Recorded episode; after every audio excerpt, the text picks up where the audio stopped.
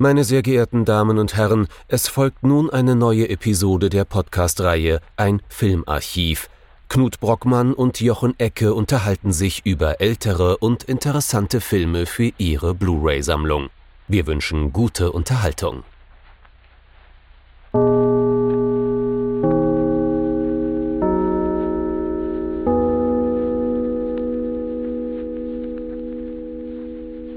Hallo Knut.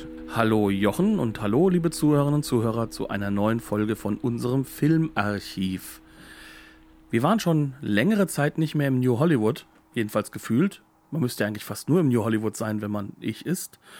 Aber wir haben uns mal einen Film rausgesucht, der so nicht hundertprozentig reinpasst, der vielleicht auch ein wenig kritischer ist und dessen Regisseur, so ähnlich wie Arthur Penn, auch irgendwie gar nicht so richtig dazugehört. Was haben wir uns denn angeschaut, Jochen? Es soll heute zum ersten Mal gehen um Monty Hellman und zwar seinen natürlich eindeutig bekanntesten Film Two Lane Blacktop, auf Deutsch maximal dämlich, Asphaltrennen aus dem Jahr 1971. Man könnte also davon ausgehen, es geht um Autorennen, es wird rasant, wrum wrum und so.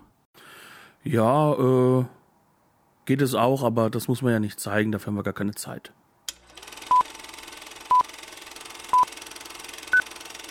Two Lane Blacktop, der wahrscheinlich bekannteste Film von Monty Hellman und ein, wie man schon sagen kann, Klassiker des Kultkinos.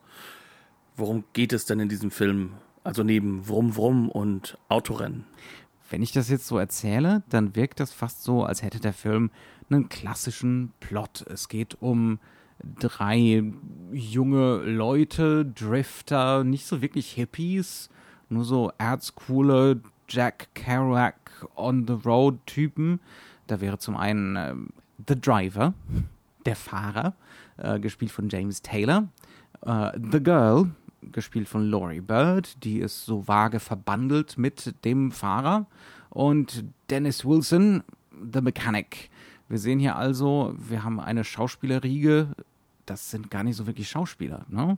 Äh, um genau zu sein, James Taylor, Ikone des Softrock in den 70ern, Dennis Wilson, He of the Beach Boys und äh, Laurie Bird, zwar schon irgendwie Schauspielerin, Model, aber man wird den Eindruck nicht los, dass sie hauptsächlich sich selbst spielt. Um genau zu sein, man wird den ganzen Film, wird den Eindruck nicht los, die spielen nicht. Ne? Das ist einer der wichtigen Punkte.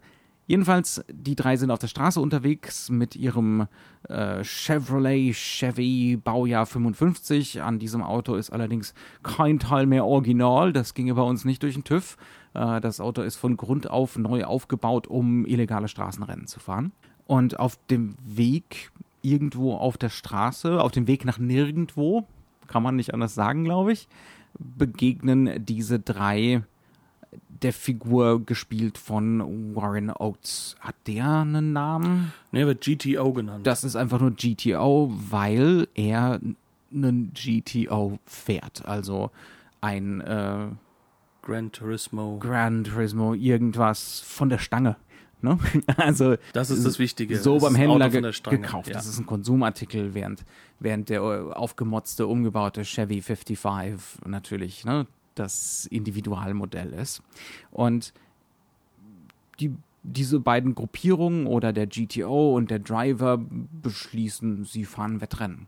Nach Washington DC, wer zuerst da ist, gewinnt. Was derjenige dann gewinnt. Und das was, Auto des anderen. Das Auto des anderen, ja, doch, stimmt. Es gibt, es gibt sogar sowas wie ein Ziel. Äh, ja, und dann fährt man halt dieses Rennen aber so nach und nach verliert sich das Rennen so ein bisschen. Man findet fast schon so als Gruppe zusammen, man fährt dann mal so ein anderes illegales oder so halblegales Autorennen mit und vor allem wird viel durch Amerika meandert auf den Straßen. Easy Rider, aber halt nicht Rider, sondern Driver. Wobei Easy Rider ja fast schon noch dagegen, kann man schon sagen, by the books ist. Easy Rider ist dagegen ein äh, krasses Zelebrieren der Counterculture, was Easy Rider ja gar nicht ist. Ne? Der wird immer so verwechselt mit so einem Befreiungsfilm, aber der ist ja zutiefst ambivalent. Das Ding hier legt in jedweder Beziehung nochmal eine ordentliche Schippe drauf. Vor allem was das Thema angeht, dass so etwas wie Figuren die man auch nur ansatzweise Mhm. lesen kann, vollkommen ausgeschlossen werden. Das ist nur noch Oberfläche und vor allem auch die Projektion dessen, was sie nach außen hin darstellen Mhm. wollen. Und äh, vor allem auch in der Hinsicht, dass Easy Rider dann durchaus noch so etwas wie eine Zielgerichtetheit hat. Also der Plot ist, kann man schon sagen, fast normal gegenüber dem, was jetzt hier ist. Ja, der hat auch so einen, ähm, so einen episodenhaften Plot. Ne? Wobei man sagen muss, hier ist es halt einfach so, man merkt, das ist der Film danach. Ja. Also das ist wirklich jetzt sozusagen, Easy Rider hat ja einiges aufgemacht. Also man kann schon sagen, der hat die Türen eingetreten zu den Studios, weil er Erfolg hatte und in dem Moment haben die Leute machen dürfen, was sie wollen. Und äh, Monty Hellman will halt was ganz anderes. Und das macht der Film uns von Anfang an eigentlich klar. Er dreht den ultimativen Film dagegen. Gegen alles. Ne? Gegen dieses System klassisches Hollywood. Ne? Du hast eben schon gesagt, wie werden diese Figuren eingeführt? Maximal irritierend. Also insbesondere diese Gruppe von jüngeren Leuten. Die Warren Oates Figur, das ist ein Mann mittleren Alters. Äh, der ist ein bisschen verständlicher als Figur, aber diese drei jungen Leute sind maximal irritierend. Die haben kein klares Figurenschema. Ne? Also das ist so der erste Punkt. Wir sagen es immer wieder in diesen Podcasts, weil es so irre wichtig ist für klassisches Kino. Normalerweise eine Figur wird eingeführt, Strong First Impressions, wir kriegen ein Schema, wir kriegen eine Grundlage, was Prototypisches, wo wir uns festhalten können, wo wir so eine vage Ahnung haben, wo diese Figuren hinwandern. Wie ist es mit diesen Figuren? Also, vielleicht kann man es am besten damit erklären, dass man erstmal sagt, wie werden sie überhaupt eingeführt? Und zwar in einer Gruppe von anderen Menschen. Wir hören Motorenlärm, wir hören, wir sehen, dass dort Drag Races gefahren werden. Also, es sind ja, du hast immer so schön gesagt, das sind Straßenrennen. Das sind die maximal sinnlosesten Straßenrennen. Man fährt einfach mal ein paar hundert Meter geradeaus, ne? Ja, und wer kommt schneller an? Und wer kommt schneller an? Also das heißt, es hat auch gar nichts so mit, mit dem zu tun, wo wir jetzt sagen würden, das ist so der moderne äh, Actionfilm oder modern, sage ich jetzt, ne? Das war ja auch schon bei Bullet der Fall, dass jemand auch nur um Kurven fahren kann und, und, und vielleicht besonders schnell und clever ist. Ähm, hier geht es nur darum, möglichst schnell zu schalten und geradeaus zu fahren und, äh, Und die Reifen müssen greifen von Anfang an. Genau, also das heißt, also es ist wirklich auch da, die Sinnhaftigkeit ist nicht unbedingt gegeben. Aber wir sehen auch niemanden, der da uns irgendwas erzählen könnte, weil wir hören nur Motorenlärm am Anfang. Und wir sehen sehr viele fast dokumentarisch anmutende Bilder Von Autos. von Autos nachts. Das heißt also auch noch relativ mau ausgeleuchtet, denn ähm, in diesem Film wird so gut wie gar keine Ausleuchtung betrieben. Und ähm, das bedeutet, nachts suppt uns alles zusammen. Und diese Rennen finden matschig. nun mal größtenteils nachts statt, ne? ähm, weil sie nun mal meistens illegal sind. Und ja, und dann fahren die Autos halt so in die Dunkelheit rein. Äh, und wir kriegen immer wieder die Totalen von diesen Autos, äh, mit diesen Autos, wie sie von der Kamera wegrasen. Das wird maximal unterdramatisiert. Ne? Also wir, wir schalten dann auch eigentlich nicht in die Autos rein. Wir kriegen nur ganz wenig, wir kriegen so minimal so ein paar Close-ups von den Figuren am Anfang. Aber hauptsächlich geht es um die Autos, aber ohne dass hier Spannung aufkommt. Ja, es wird halt verhindert, dass überhaupt eine spannende Einstellung da ist. Mhm. Es ist äh, extrem darauf geachtet, dass es was fast was, was Dokumentarisches hat. Keine Untersichten, keine Untersichten, keine keine Nahaufnahmen, Weitwinkelverzerrung. Ne? was- keinerlei Verzerrung die ganze überhaupt. Trickkiste, ja. die ein Kameramann normalerweise auspacken würde beim Thema Autorennen, ne? dass irgendwas in die Kamera stürzt oder unglaublich schnell von der Kamera wegfällt oder nur ganz knapp an der Kamera vorbeirauscht. All das macht das hier nicht. Jetzt könnte man sagen, wir wollten doch über die Charaktere reden, jetzt reden wir über die ganze Zeit über Autos. Ja, weil grundsätzlich, mal abgesehen davon, dass der Film wirklich äh, die beiden wichtigsten Autos in den Charakterlisten mit aufführt am Ende im Abspann, ist es wirklich so, dass die Autos das sind, was wir sehen. Und wir sehen, da sind Leute, die dazugehören. Aber wir wissen nicht, wer ist jetzt der Star. Es gibt keine richtige Einführung einer Figur, sondern alles, was gemacht wird, ist eine Gruppe Menschen um Autos herum. Und alles, was wir mitbekommen, ist, dass wir bei zwei Figuren mit einem maximal kaputt aussehenden Auto ein bisschen mehr hängen bleiben. Und dann wird uns nur erklärt, der fährt sein Autorennen. Wir sehen von hinten, da kommt noch ein, kommt ein Polizeiwagen. Das heißt, jetzt stellen wir uns darauf ein, Es wird ja sogar abgebrochen, genau. Es wird mittendrin abgebrochen, dieses erste Rennen. wir haben dann das Gefühl so, ja, jetzt geht's so richtig los, ne? Jetzt gibt's die Verfolgungsjagd. Ja, aber nicht. Äh, der, der eine wird noch eingesammelt von den zwei Jungs, der draußen gewartet hatte. Man fährt los, es wird kurz ein bisschen schneller, aber von weitem gezeigt, dass die wegfahren. Mhm. Und dann ist das Thema vorbei. Und dann ist Tag und dann werden halt die Reifen gewechselt. Weil ja. die, die Reifen, die man fürs Rennen benutzt, die kann man natürlich nicht für den Alltag gebrauchen. Und das macht man an so einer Raststätte, fast schon wie so ein Grillplatz der eine, ich glaube, die James Taylor-Figur, ne, der Fahrer setzt sich halt hin und guckt das interessiert und der andere holt die Reifen raus und der Film erklärt uns nichts. Das ist eine totale. Der eine sitzt da, keiner guckt sich an, keiner redet. Ne, die wissen alle, was los ist. Äh, wir waren da reingeworfen in diese Verhältnisse, auch in die ist nicht wirklich eine Vertrautheit der Figuren, aber es sind zumindest Abläufe, die diese Figuren offensichtlich kennen. So läuft das halt immer nach dem Rennen, ne? der Reifenwechsel. Aber hier scheint niemand wirklich miteinander befreundet. Hier scheint man sich die meiste Zeit über noch nicht mal gegenseitig wahrzunehmen. Ja, also die Figuren verhalten sich, gerade diese jungen Figuren verhalten sich konstant so, als gäbe es keine anderen Menschen. Es gibt nur sie selbst. Und es gibt Autos. Mhm. Und darüber redet man dann vielleicht ja. auch mal. Und ja. das ist auch der erste Satz, den wir dann zu hören bekommen. Hast du, dich, hast du nicht diesen Plymouth da gesehen? Mhm. Auch das ist natürlich irgendwo, es führt ins Nichts. Das heißt, auch dieser Dialog gibt uns sofort maximal gar nichts mit. Ähm, und jetzt sind wir sozusagen an der Stelle, in der wir sagen können, gut, jetzt haben wir gelernt, wie funktioniert dieser Film. Mhm. Und wenn wir das gelernt haben, wissen wir, das wird jetzt ein schwieriges Ding zu verstehen. Und vorauszuahnen. Ne? Weil alles, was dieser Film uns mitgibt, ist am Anfang, dass da viele Autos sind, dass da ein Autorennen stattfindet, dass es um dieses Autorennen nicht geht wirklich, weil wir werden ja maximal davon distanziert mhm. und dass diese Figuren sich nicht einmal vernünftig irgendwie absprechen, nicht miteinander sprechen, sondern für uns in einer gewissen Weise Oberfläche bleiben. Das sind so die Punkte, die jetzt für uns feststehen.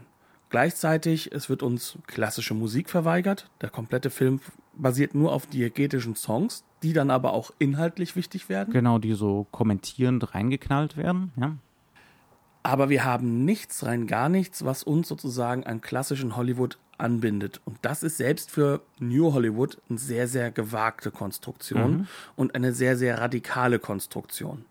Also um mal ganz blöd zu sagen, also Michelangelo Antonioni hat mehr mit dem Film zu tun als äh, sogar Easy Rider gefühlt. Ja, ja würde ich, das würde ich absolut unterschreiben so. Ja, also wir haben es hier wirklich mit so unglaublich und das ist jetzt schon Interpretation. Ne? Wenn ich das jetzt sage, dann interpretiere ich diese Figuren, weil uns über diese Figuren faktisch fast gar nichts gesagt wird.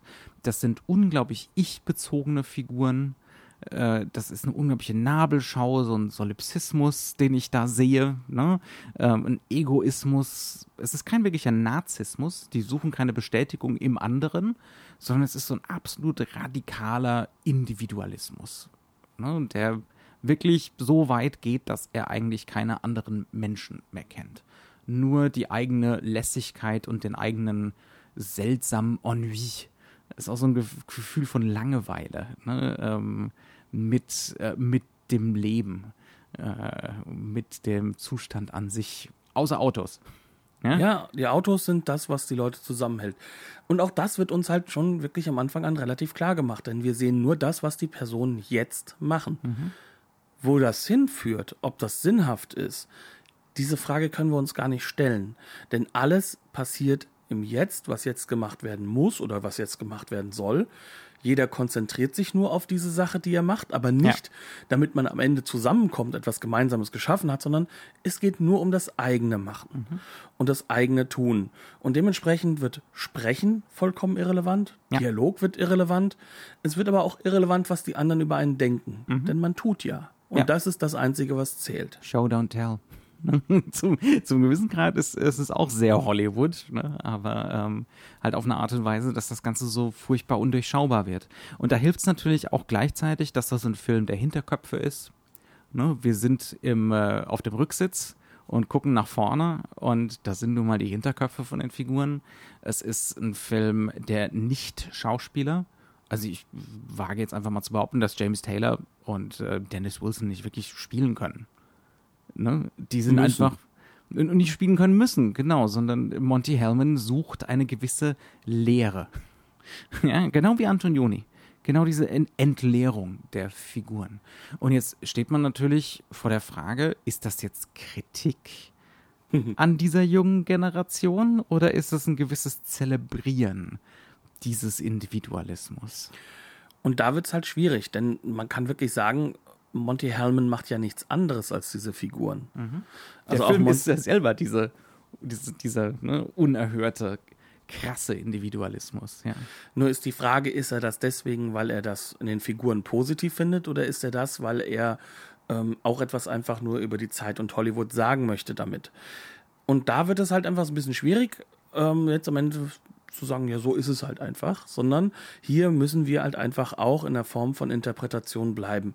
Und das hat natürlich mit diesem radikalen Autorismus zu tun, der durch Monty Hellman hier auch ausgestellt wird. Mhm. Denn der Film will von Anfang an klar machen, hier wird etwas ausgesagt, und das in möglichster Immanenz. Mhm. Und das bedeutet auch, dass wir eine brachiale Langsamkeit mitbekommen. Dieser Film ist dafür, dass so viele schnelle Autos da sind, radikal verlangsamt und entschleunigt. Nichts passiert wirklich er hat schnell. Konstant denselben Rhythmus. Dieser Film hat, soweit ich mich erinnern kann, keinen Rhythmuswechsel, oder? Gegen Nein. Ende hin, am Schluss. Die letzten 30 Sekunden. Ah. Aber die dann bewusst, die dann mhm. aber auch ausstellen sollen, dass es doch ein Kinofilm ist. Davor ja. will er die ganze Zeit ausstellen, er sei es nicht. Er sei die Realität. Ne? Er sei wie du sagst, die Immanenz, ne? Ähm, die, die unbedingte Gegenwart, so von, vom Materiellen ne? und auch von der Materialität dieser Menschen. Auf jeden Fall, ne? so einfach hier sein, im Jetzt sein. Das hat auch so eine Zen-Qualität, die wird Hellman ja gerne so zugeschrieben, ne? Ähm, dass das fast schon so eine buddhistische Perspektive ist, eigentlich. Ja gut, wir haben jetzt über die beiden äh, Männerfiguren gesprochen. Wir haben noch nicht großartig über Laurie Bird gesprochen, wie die eingeführt wird die, die das Versprechen ist, dass wir doch wenigstens hier den sekundäre Plotline einer Dreiecksbeziehung hätten. Mhm. Und dieses Versprechen wird natürlich radikal nicht eingelöst, denn äh, Laurie Bird spielt hier wahrscheinlich mindestens genauso ich bezogen, wenn nicht sogar fast ich bezogener, mhm. einen absoluten Drifter. Also ihre Figur hängt sich je nach Laune an eine andere Figur an und löst sich von dieser auch, wenn das nicht ihrem Bild und dem, was sie jetzt gerade möchte oder was für sie interessant ist, mhm. entspricht. Da kommt dann plötzlich gegenüber dem Driver, gegenüber James Taylor, You bore me plötzlich, so aus dem Nichts, in so einem Nicht-Dialog. Ne? Man unterhält sich und man redet demonstrativ, demonstrativ aufeinander vorbei. Einer der wenigen Momente, wo sich Figuren wirklich mal miteinander unterhalten, aber dann guckt man sich nicht in die Augen und äh, ne? jeder redet über sein eigenes Ding. Ähm, und dann einfach You bore me. Und dann war's das sozusagen für den Augenblick. Nicht für die Ewigkeit, weil bei dieser Figur ist nichts für die Ewigkeit. Sie wird eingeführt, unsere beiden der Mechaniker und der Fahrer sitzen in einem Diner ähm, und essen ihre Sandwiches oder Burger. Und dann sehen wir durchs Fenster, dass sie mit ihrem Flower Girl, Flower Child Truck ankommt, aussteigt. Ja, der steht da schon die ganze Zeit. Ja. Sie steigt einfach nur aus, sie sieht, da ist ein anderes Auto. Sie nimmt ihren Seesack damit raus und steigt in den Chevy. Und das Interessante ist, wir denken am Anfang, ja, vielleicht kennen die sich, mhm. aber nee. Ja. Es gibt auch keine Absprache, sondern man sieht nur, da sitzt jetzt plötzlich das Mädel hinten drin, die extrem jung ist, also so um die 18, 19. Die Jungs sind schon deutlich so fünf, sechs Jahre älter als sie. Sie gucken einfach kurz nach hinten, sagen sich, aha, die ist jetzt da und dann fährt man los. Mhm. Und man spricht sich einfach Post-Talk kurz ein bisschen ab. Mhm. Ähm, aber es ist von Anfang an klar, sie wird sich jetzt an jeden mal so ein bisschen dranhängen. Sie hat auch mit beiden Sex, ähm, aber halt auch nur einfach mal im Moment. Ne?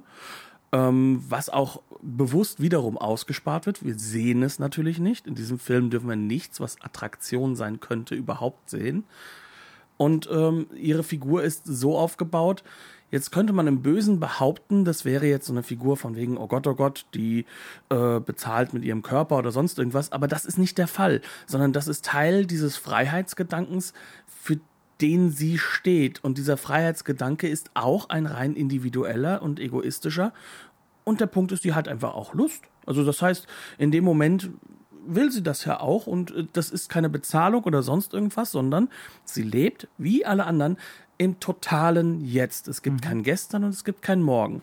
Und das, und das enorm spannende und auch irritierende daran ist, das ist kein Film, der irgendwie die Notwendigkeit sieht, diesen Zustand und diese Verhältnisse zwischen den Figuren als was Revolutionäres oder Neues zu behaupten, sondern, wie wir es eben schon beschrieben haben, bei ihrer Figureneinführung, jetzt sitzt du da halt im Auto. Und für die beiden anderen Figuren ist das vollkommen normal, obwohl sie der Frau noch nie in ihrem Leben begegnet sind. Ja, ähm, das heißt also, das ist ein Film, der diese neuen Verhältnisse nach 68, nach den äh, Umwälzungen der 60er Jahre, behauptet als das neue Normale. Das ist der Normalzustand, obwohl es so normal gar nicht ist. Selbst uns heute im Jahr 2019 irritiert das noch. Ne? Ähm, aber, aber das ist auch sowas ganz Irres an diesem Film, dass der eben nicht mehr behauptet, oh, revolutionär, die ganze Gesellschaft wird umgestülpt, alles wird neu, alles wird anders, alles wird besser. Nee, so ist es jetzt halt. Vor allem, weil das würde ja behaupten, er müsste nach außen hin sagen, dieser Film müsste sagen, Revolution bedeutet ja, es ist eine Veränderung, das ist mhm. was Zukünftiges. Aber hier gibt es ja keine Zukunft. Ja. Dieser Film hat keine Zukunft. Der hat nur die ewige Gegenwart. Ne? Diese unendliche Ausstreckung der Gegenwart. Ja. Ja.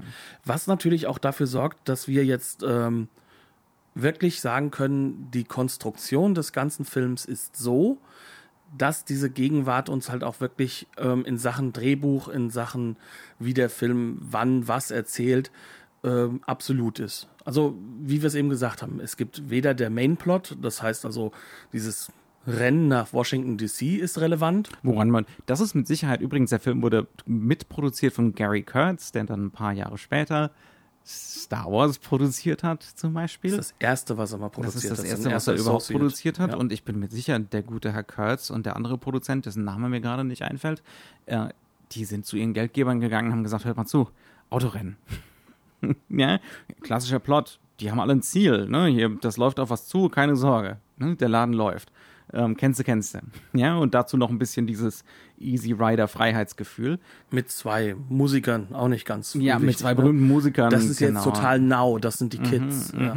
Genau, ähm, weiß schon, lange Haare und so. Äh, die, die Nummer steht. Und äh, dann läuft dieser Plot einfach ins Leere gnadenlos ins Leere. Ne? Wie der Subplot auch, weil alles in die Leere laufen muss. Sonst würde dieser Film dieses Jetzt nicht darstellen mhm. können, mhm. weil dann hätte er etwas, ein Ziel, auf das er zufährt. Ja. Und äh, der Film hat, wenn er etwas macht, was strategisch ist, als Ziel, uns peu à peu, Stück für Stück immer mehr klar zu machen, selbst dieser Plot, da wo du dich gerade dranhangelst, da wo du dich festhältst, das ist unwichtig deine Figuren werden, die du jetzt hier siehst, die werden sich immer falsch verhalten Eigentlich gegenüber dem Plot. Eigentlich ist nichts wichtig. Eigentlich ist nichts wichtig. Ne? Das ist diese Zen-Perspektive, die so nah an sowas Nihilistisches drankommt. Ne? Ohne, ohne Wehmut, ohne Trauer darüber. Ne? Also das ist nicht mehr die Moderne, die diesen Verlust von Bedeutung irgendwie betrauert. Nee, nee, das, so ist es einfach jetzt. Ne? Aber diese Moderne kommt trotzdem dann vor in dem ja, Film. Und ja. zwar halt in der Figur von Warren Oates. Ganz genau, ja. Und da haben wir dann das, wo es dann vielleicht dann doch nochmal ein bisschen spannender wird und woran wir uns festhängen können.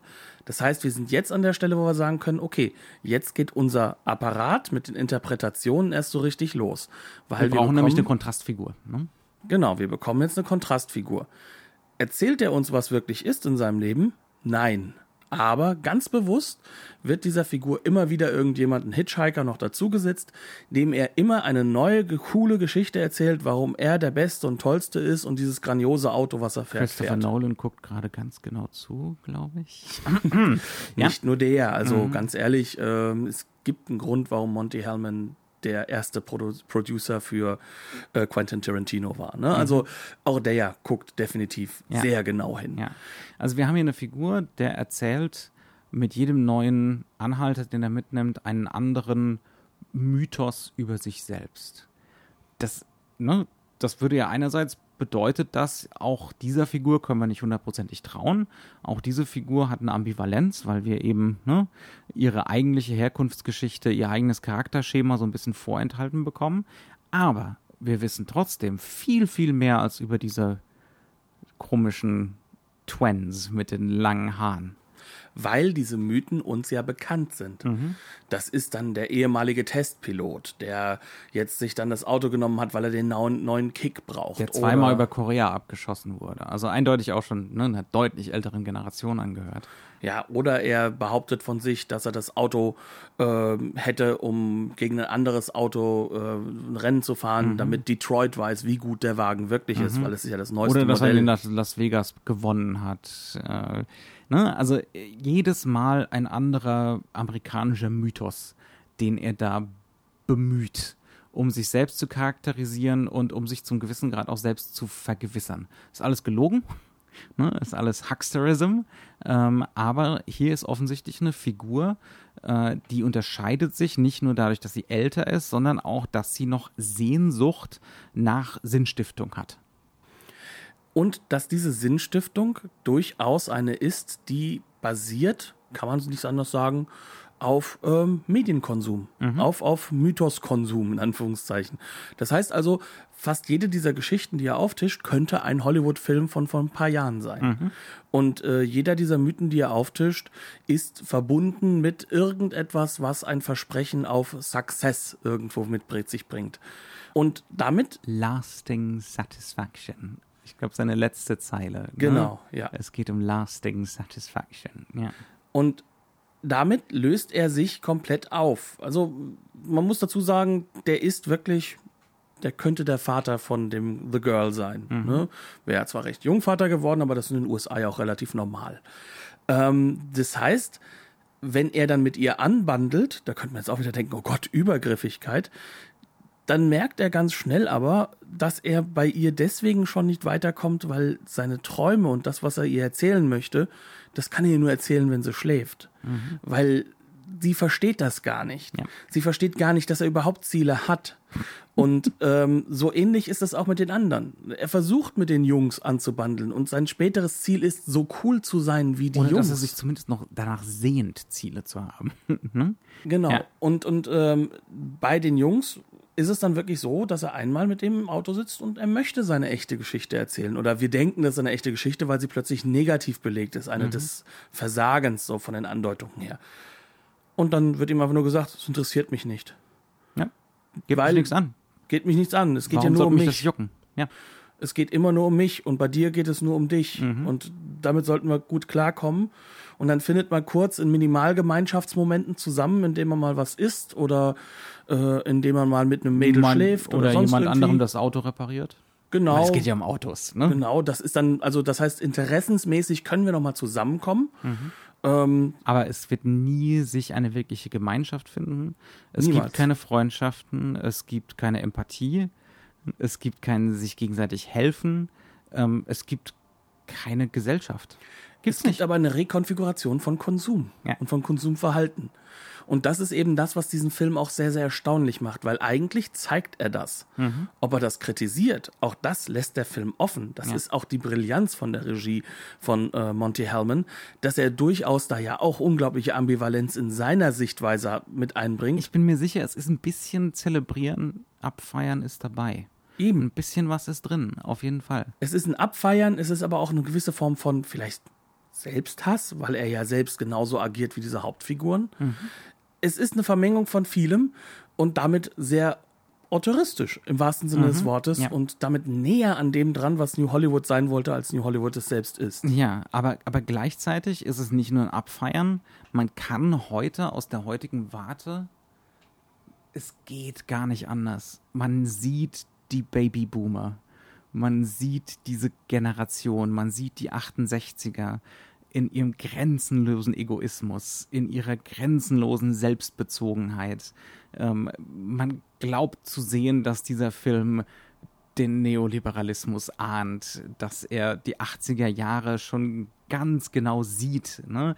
dass das die Zeit ist, die von diesen Figuren gestaltet werden wird, ne? in ihrem in ihrer völligen Überzeugung, dass es nur noch ich, ich, ich gibt. Und das, obwohl sie ja Counterculture sind. Mhm. Aber wie der Film ja durchaus klar macht, im Jetzt gibt es kein Counterculture mehr. Es gibt ja nur noch das, was du bist. Ja. das ist, wie gesagt, also eine der wichtigen Thesen, die man so bei dem Film sagen kann. Aber das Wichtige ist halt trotzdem auch zu sehen, wie er das konstruiert mhm. und warum er das konstruiert. Wir haben uns jetzt sehr viel über die Figuren unterhalten. Mhm. Ähm, das Interessante ist ja, dass, wie wir jetzt diese Figuren sehen, dass das gar nicht so einfach zu lesen ist. Das haben wir ja schon mehrfach gesagt. Ja. Woran liegt das? Was sind die Grundkonstruktionselemente, die dieser Film erst einmal außen vor mhm. lässt? Ich glaube, das ist nochmal ganz wichtig, dass wir das so ein bisschen mehr betonen. Ja. Das fängt ja beim wie, ersten Mal wie damit kommt an. man bei dieser Unsicherheit an, ne? wie man das lesen könnte. Genau, ja. und das fängt beim einen damit an, dass dieser Film keinerlei Zielgerichtetheit hat. Das mhm. haben wir ja schon gesagt. Auf der anderen Seite, alles, was er erzählt im Jetzt, ist vollkommen einseitig und nie redundant. Das heißt also, mhm. es wird keine Doppelung gemacht. Es wird kein Unterstreichen, dass der Charakter so handelt, wie er handelt, gemacht. Mhm. Sondern er handelt im ersten Moment so, im nächsten wieder anders. Aber es wird uns auch nicht klar gemacht, dass auch das was Unterschiedliches ist, weil es gibt nichts, was irgendwo noch einmal uns aufklärt, ja, das hast du beim ersten Mal richtig gesehen. Oder das uns nochmal abholt, wenn du es verpasst hast, hier erklär es dir nochmal auf einer anderen Ebene. Und fünf Minuten später wird sich die Figur sowieso vollkommen anders verhalten. Komplett widersprüchlich zu dem, was du eben gedacht hast. Haben wir da, haben wir da ein Beispiel? Hatten wir irgendwas im Vorgespräch? Ach, wir können zum Beispiel ähm, ganz klar sagen, das wäre zum Beispiel wirklich das Mädchen, mhm. The Girl. Ja. The Girl, ähm, die diese Szene, wo du gesagt hast, im ersten Moment sagt, You, you bore me. me. Ja. Der nächste Schnitt und sie ist total Feuer und Flamme dabei, wie er versucht, ihr beizubringen, Auto zu fahren. Mhm. Das heißt, sie war jetzt gelangweilt, man geht auseinander und urplötzlich ist man doch wieder zusammen. Mhm.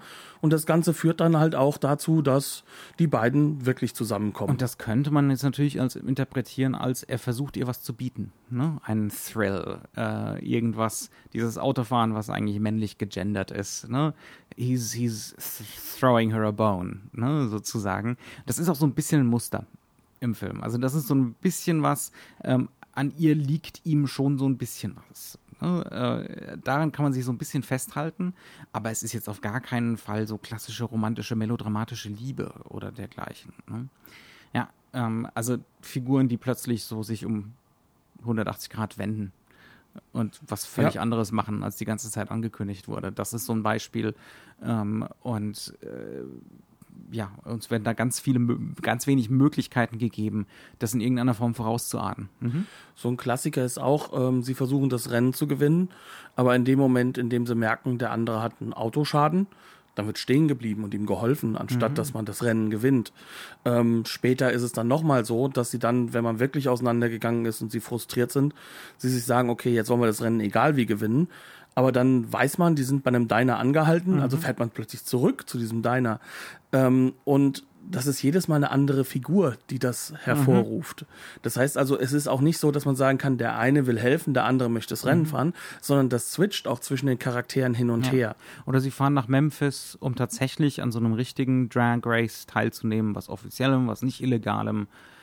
Aber in dem Moment, wo sie da ankommen, verschwinden alle in alle möglichen Richtungen und man weiß gar nicht mehr, nehmen die hier überhaupt noch teil? Äh, ziehen die an einem Strang? Wollen die hier überhaupt noch dieses Rennen fahren? Wird das noch stattfinden oder sind wir jetzt hier nur so eine Weile auf dem Rummelplatz unterwegs? Ja? Ähm, und das wird halt dann auch wieder unterstrichen dadurch, dass dann nicht am Anfang so ein Gespräch geführt wird, so, so, jetzt kann jeder sich hier mal Zuckerwatte holen, aber um 12.30 Uhr sind wir alle wieder hier. Das findet einfach nicht statt. Ne? Also das, was konventionell in einem anderen Film stattfinden würde, so ein klärendes Gespräch, warum gehen wir jetzt auseinander und unter welchen Vorzeichen? Nö, in dem Film ist es immer möglich, und das passiert ja dann auch, dass sich The Girl einfach auf die Rückbank von einem anderen Auto hockt und bei jemand anderem mitfährt. Und das Ganze wird auch so konstruiert, dass wir immer wieder Suchbilder haben, kann man nicht mhm. anders sagen. Also Bilder, in denen Dinge passieren, die an allen Ecken und Enden passieren, weil es eine sehr, sehr weite Aufnahme ist. Und wir bekommen gar nicht mit, dass da einer der Hauptcharaktere mit durchläuft, weil das alles ja auch durch die fehlenden Lichter äh, extrem zugesuppt ist. Und urplötzlich merken wir nach fast zwei Minuten, die diese, dieses Bild steht, oh, das ist ja Warren Oates irgendwo hinten in der Ecke. Und der ist auch alleine und, und, und meandert da für sich rum. Und, mhm. und das ist ein Einsamkeitsbild, das plötzlich daraus entsteht. Ja. Ähm, das heißt also, alles, selbst wie die Kamera aufgebaut ist, wie die Kamera arbeitet, arbeitet ganz klar auf dem Motiv, erkläre nichts. Erkläre nichts, verwirre maximal. Also zum Beispiel bei Warren Oates laufen ja dann immer diese Country Rock-Klassiker und Blues-Klassiker im Auto und dann laufen da so Zeilen, ne, jetzt so grob paraphrasiert, äh, ich will immer unbedingt bei dir sein, wenn ich alleine bin. Und wenn ich bei dir bin, will ich alleine sein. Ne? Also ein klassischer, so ein klassischer romantischer Country-Topos eigentlich. Und jetzt kriegt man dazu zum Beispiel The Girl zu sehen. Und jetzt könnte man denken, okay, ist das kongruent gemeint? Ne? Ist, das äh, ist das irgendwie erklärend gemeint? Der Song erklärt ihre Psyche. Sie will immer abhauen und wenn sie abgehauen ist, will sie zu ihm zurück, weil sie Sehnsucht hat. Aber eigentlich nö. Ne? Eigentlich ist es kontrapunktisch. Eigentlich gelten all diese Mythen, die Warren Oates da in seinem Auto von der Stange am Laufen hat, die gelten alle einfach nicht mehr. Das ist eigentlich, man kann das genauso gut, und das ist, glaube ich, auch die dominante Lesart, die so suggeriert wird, als ironischen Kommentar sehen. Ne? Ähm, diese Country-Western-Romantik ist alles Käse. In diesem Film fahren sie im Übrigen nicht nach Westen, sondern nach, sondern nach, nach Osten. Osten. Ganz Natürlich. genau, ja. Ähm, also gegen alles. Das ist ein Film gegen, gegen, gegen, dagegen, dagegen, dagegen, dagegen. Und das zeigt sich dann halt auch darin, dass selbst die Sachen nicht eingelöst werden, die dann im fulminant daneben liegenden deutschen Titel mit Asphaltrennen angekündigt werden, denn dieser Film verweigert sich jeder Aktion. Und er verweigert sich dessen, dass er bei jedem Topos, der bekannt ist, dabei bleibt. Sondern, und das ist halt aber auch eine Sache, die wieder ganz, ganz typisch fürs New Hollywood ist, er setzt voraus, wir kennen den Topos, wir wissen, was da passiert Können wir auslassen. und jetzt lassen wir das aus, obwohl das das Setpiece wäre, obwohl das das Spannende wäre von dem, was das klassische Hollywood-Kino ausmacht. Und damit öffnet er uns natürlich ganz, ganz neuen Regelräumen. Und diese Regelräume sind nur neu für uns, weil wir sie in diesem Kino und dieser Art Kino nicht erwarten würden. Ja. Jedes einzelne Autorennen ist, da stehen die beiden Wagen und dann wird signalisiert, jetzt bitte losfahren und dann fahren die los. Ganz schnell weg von der Kamera und dann sind sie halt weg und dann bleibt das Bild meistens noch eine ganze Weile stehen und wir sehen nur noch die Rücklichter, äh, wie sie immer kleiner werden. Daran ist nichts Dramatisches und beim dritten oder vierten Mal wird's genuin langweilig. Es wird echt langweilig und dann merken wir erstmal, wie es diesen Figuren langweilig wird damit. Ne? Ähm, also genau so ist es gemeint. Also dass selbst sowas eigentlich ennui ist. Ne? Ein Ausdruck von dieser existenziellen Langeweile. Jetzt könnte man natürlich das Gefühl kriegen, okay, der ganze Film ist langweilig, aber das ist er nicht, sondern er ist durchaus Augenzwinkern. Aber er arbeitet mit Langeweile. Ja, er ist auch, äh, aber er versucht uns ja auch die Erwartung der Langeweile manchmal aufs Auge zu drücken, um dann wieder einen Haken zu schlagen. Das heißt also, der Film hat durchaus eine Menge Humor drin. Oh ja, ja, ja Äh, das auf ist, jeden Fall. Äh, ja. Er ist manchmal sehr, sehr augenzwinkernd. Also ähm, wenn wir zum Beispiel das erste Mal Warren Oates kennenlernen, ähm, steht er quasi vor seinem Auto und lehnt sich auf eine der äh, Tanksäulen und auf der Tanksäule steht natürlich für die Art des Beziehens Regular. Und jetzt wissen wir schon, wie wir ihn zu nehmen haben und wie ihn vor allem die He's- anderen Figuren sehen. Square. Er ist der Bürgerliche, der Fuddy-Duddy, der Und alte das- Knacker. Ja. Und das Ganze wird durchs Bild natürlich extrem so in your face gemacht, dass man auflachen muss. Mhm. Vor allem, wenn man danach dann bemerkt, dass wir uns eigentlich seiner Figur näher fühlen müssen, weil er einfach als einziger ein bisschen Tiefe hat. Ja. Natürlich sind die anderen cooler, aber sie sind reine Projektionsflächen. Mhm. Und es wird uns von Sekunde eins an immer mehr klar gemacht. Alles, was du dort siehst, ist eine gewollte Performance der Figuren und das ist eine Projektionsfläche und damit sind sie genauso Konsum wie das, was sie da bekämpft haben oder was die 68er zu bekämpfen behauptet haben. Denn sie sind die, der Konsum des extremen Individualismus. Und dazu passt dann halt auch, dass eigentlich das Radio von, von, von dem Dodge, in dem die beiden sitzen, ähm, im Kern nur Jingles spielt. Es sind fast nur Werbejingles und unverständliches Gelaber.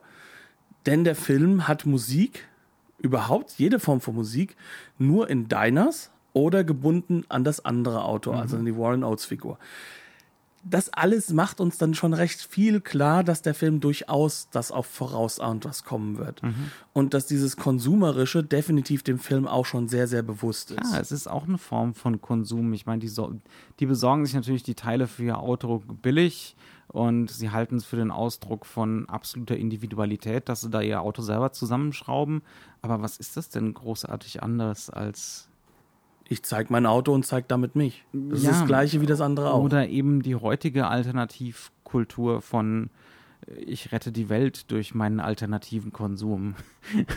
und der, also das ist jetzt nicht reaktionär gemeint, ne? Ähm, das ist nur gemeint im Sinne von, es ist auch Konsum und es ist auch eine Identitätsbildung und es ist auch rückgebunden an ein extrem liberalisiertes System, ne? kapitalistisches System. Äh, so sehr man auch meinen mag, dass man damit alternativ und außerhalb dieses Systems ste äh, stehen würde. Ne? Nee, man, man übernimmt die Logik sogar in sein privates Ja. Verhalten, in seinen Individualismus hinein, weil Ja. der Individualismus ist einer der größten Driver von Konsum. Das Ja. ist nun mal so. Und das zeigt der Film sehr deutlich. Jetzt können wir mal ganz kurz noch darauf eingehen, und das, das ist mir nochmal sehr, sehr wichtig, was für einen Impact diese Art von Film hatte und ähm, wieso dieser Film halt auch so radikal wirkt. Also wir haben ja formalistisch gesehen, schon in letzter Zeit häufiger mal so gesagt, dieser Film entledigt sich im Endeffekt ja die, dieser Logik der Kausalkette.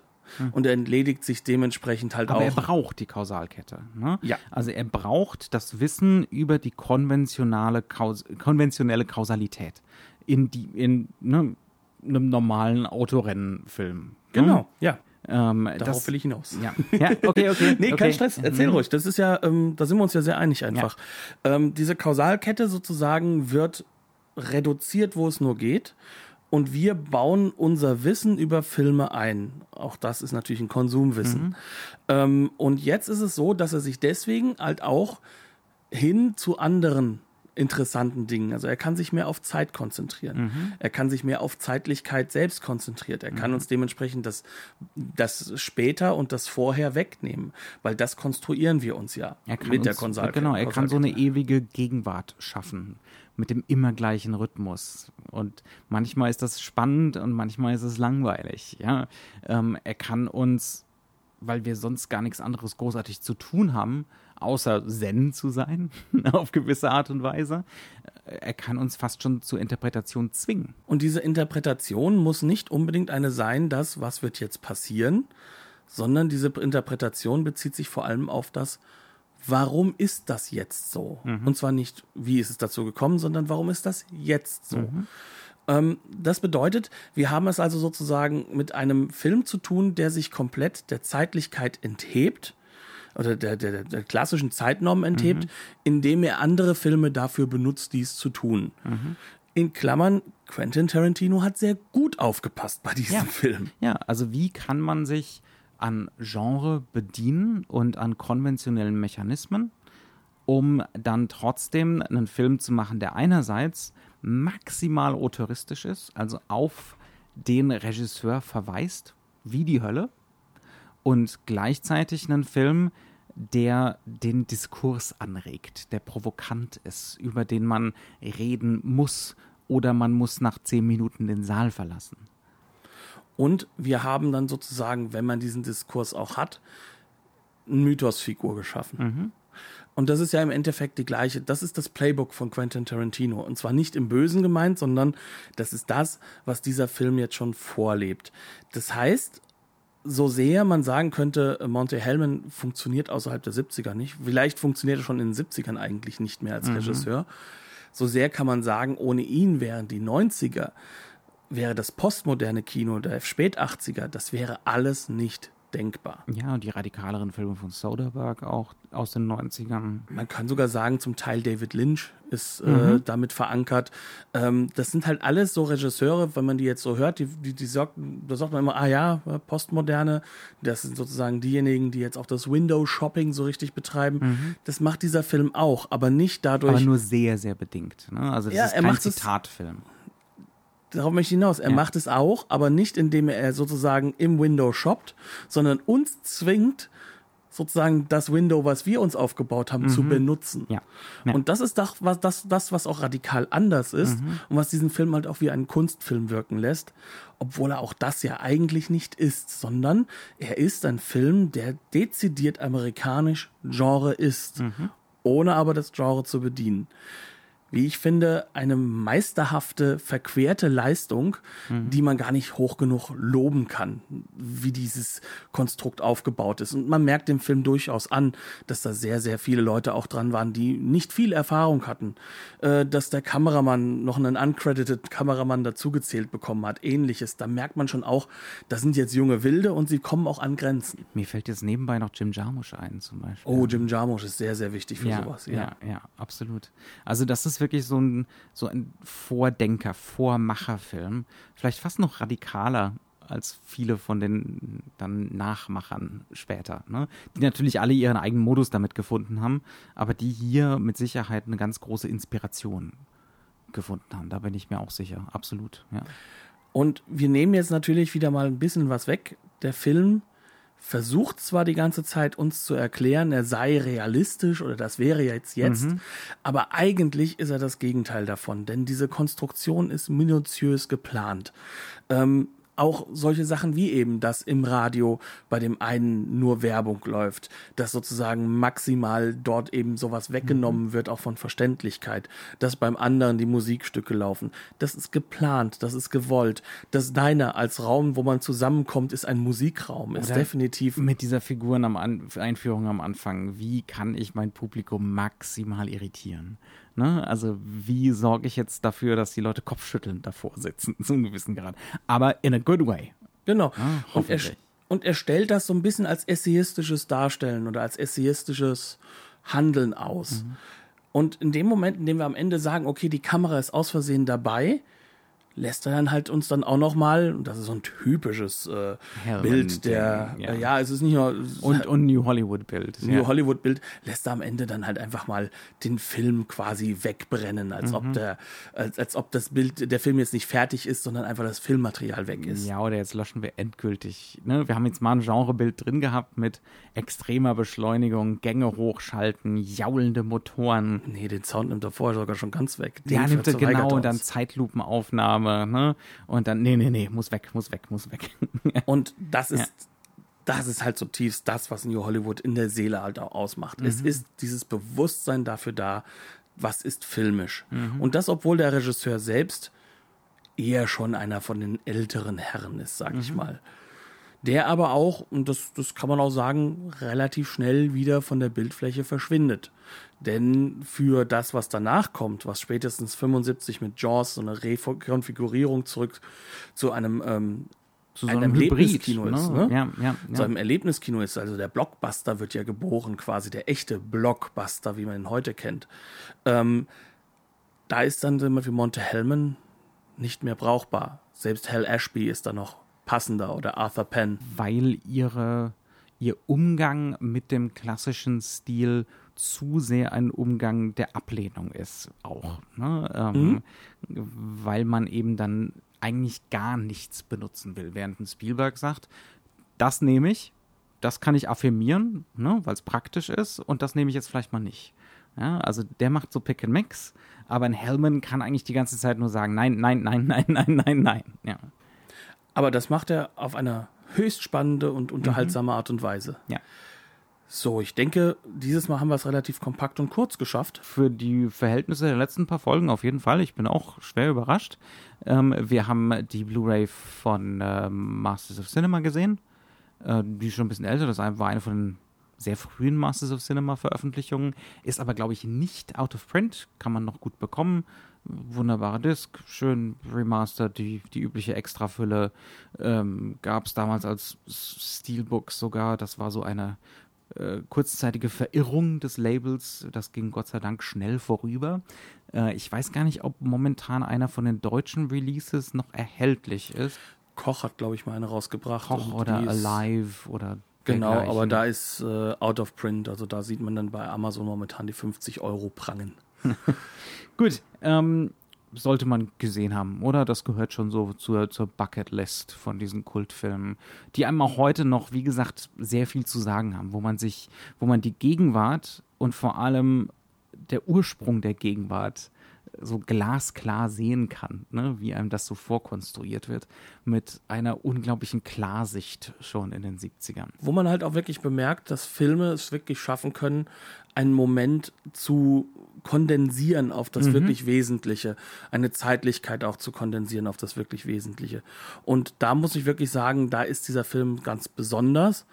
Und er ist natürlich ähm, mit vielen von den anderen äh, Driver-Filmen der damaligen Zeit, auch so etwas wie natürlich äh, Fluchtpunkt LA oder so, da ist er natürlich stilbildend. Und er ist wahrscheinlich der radikalste und damit auch vielleicht mit einer der interessantesten, um sag ich mal, das jetzt gerade schon nicht mehr vorhandene Kino zu verstehen, um halt eben dieses äh, letzte Auf, ähm, Aufbäumen halt dessen, was so das klassische postmoderne Kino ist, wenn ich es so mal formulieren mhm. darf, äh, wie das halt sozusagen gewesen ist. Also gerade aus der Sicht eine absolute, ja, mhm.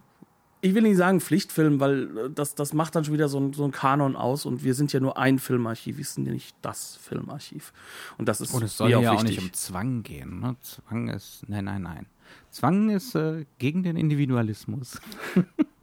Na gut. Ja, dementsprechend. Jeder soll konsumieren, was er will, aber konsumieren müsst ihr. Entsprechend, ähm, bitte bleibt uns gewogen. Danke, dass ihr euch das hier angehört habt. Vielleicht habt ihr auch sehr viel mehr Interesse noch daran, mit uns auch über diesen Film zu reden, denn er ist ein Interpretationsmonster. Ich bin mir sicher, dass äh, es genauso viele Interpretationsnuancen äh, gibt, wie es Zuschauer gibt. So richtig genau das Gleiche kann man nicht sehen. Ähm, geht, tretet mit uns in Kontakt auf Facebook, auf äh, Twitter. Ähm, bewertet uns gerne bei den üblichen Verdächtigen, iTunes, Spotify und Co. Auf unserer Homepage kann man auch mit uns in Kontakt treten. Und ja, kommt das nächste Mal wieder vorbei, laden unsere nächste Episode auch gerne wieder runter. Wir würden uns sehr freuen. Dankeschön und auf Wiederhören. Bis zum nächsten Mal.